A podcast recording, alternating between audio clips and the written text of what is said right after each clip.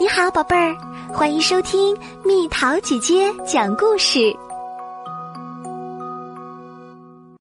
金鹅。很久以前，有三个兄弟，最小的弟弟叫做小傻瓜。有一天，妈妈帮大哥准备了一份丰盛的午餐，让他带着到森林里去砍柴。大哥觉得肚子特别饿，刚一踏进森林，就忍不住把午餐拿出来吃。这时候，一个尖细的声音说：“先生，你可不可以分一点给我吃？”大哥低头一看，原来是一个头顶蘑菇的小精灵。走开！大哥粗鲁的摆摆手。吃完午餐后，他举起斧头开始砍柴。哎呀，一不小心砍伤了手，大哥只好沮丧的回家了。第二天轮到二哥去砍柴，妈妈也帮他准备了丰盛的午餐。跟大哥一样，二哥一踏进森林。就忍不住把午餐拿出来吃。这时，小精灵又出现了。先生，你可不可以分一点给我吃？不可以。二哥赶紧把午餐吃完，举起斧头开始砍柴。哎呀，一不小心砍到了脚，流了好多血啊！他连路也走不动了。只好叫妈妈用手推车把他推回家去。妈妈，这次让我去砍柴吧。小傻瓜说。可是妈妈只帮他准备了一片面包和一瓶白开水。小傻瓜并不介意，他高高兴兴的出门啦。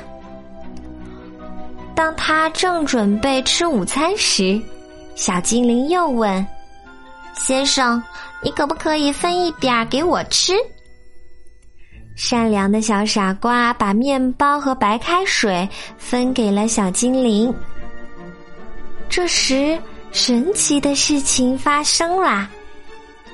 这面包吃起来就像烤鸡一样香，白开水喝起来就像果汁一样甜。当小傻瓜开始砍树的时候，发现树桩后面有一只黄金羽毛的鹅，是真的黄金。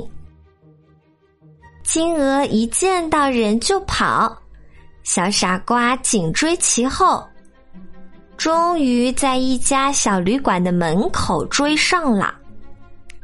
小傻瓜又累又饿，打算在这里住一晚上。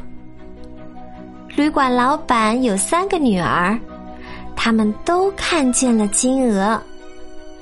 这些贪心的姑娘彼此对望着，心里打着同一个坏主意。夜深了，小傻瓜熟睡了。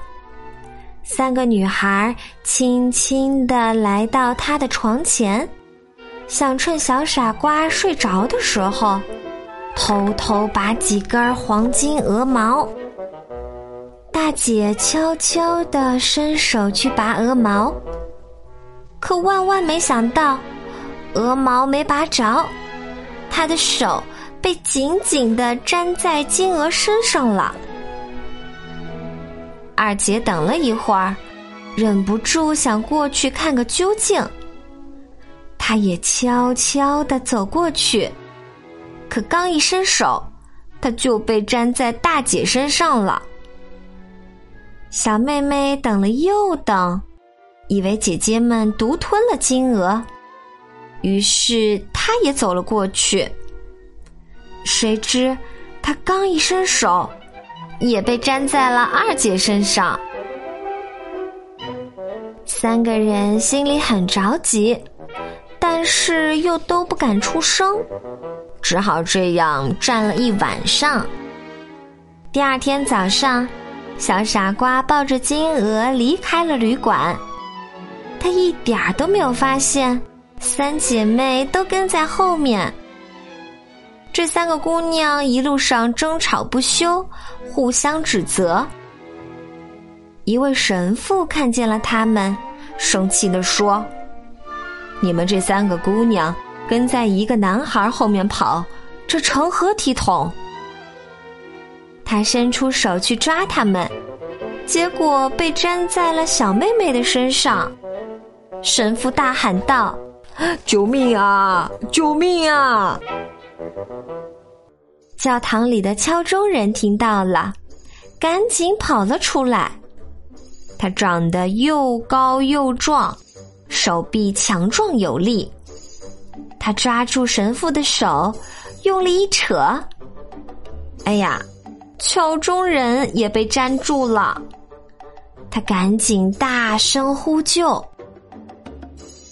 附近有两个农夫，他们闻声跑过来帮忙。可是，就像其他人一样，他们也被紧紧的粘住了。就这样，一群人连成了一条龙，浩浩荡荡的 走在路上。这条路通往皇宫，宫里住着一位公主，她长得很美丽，但是看起来却非常忧伤。自从王后去世后，公主再也没有笑过。深爱女儿的国王曾经下令，如果有人能把公主逗笑，他就把公主嫁给这个人。这个消息一传开，很多有趣的人从世界各地赶过来。有小丑、舞蹈演员，但是没有一个人成功。这一天，公主从窗口看见了一群奇怪的人：一个满脸笑容的小傻瓜，抱着一只呱呱叫的金鹅。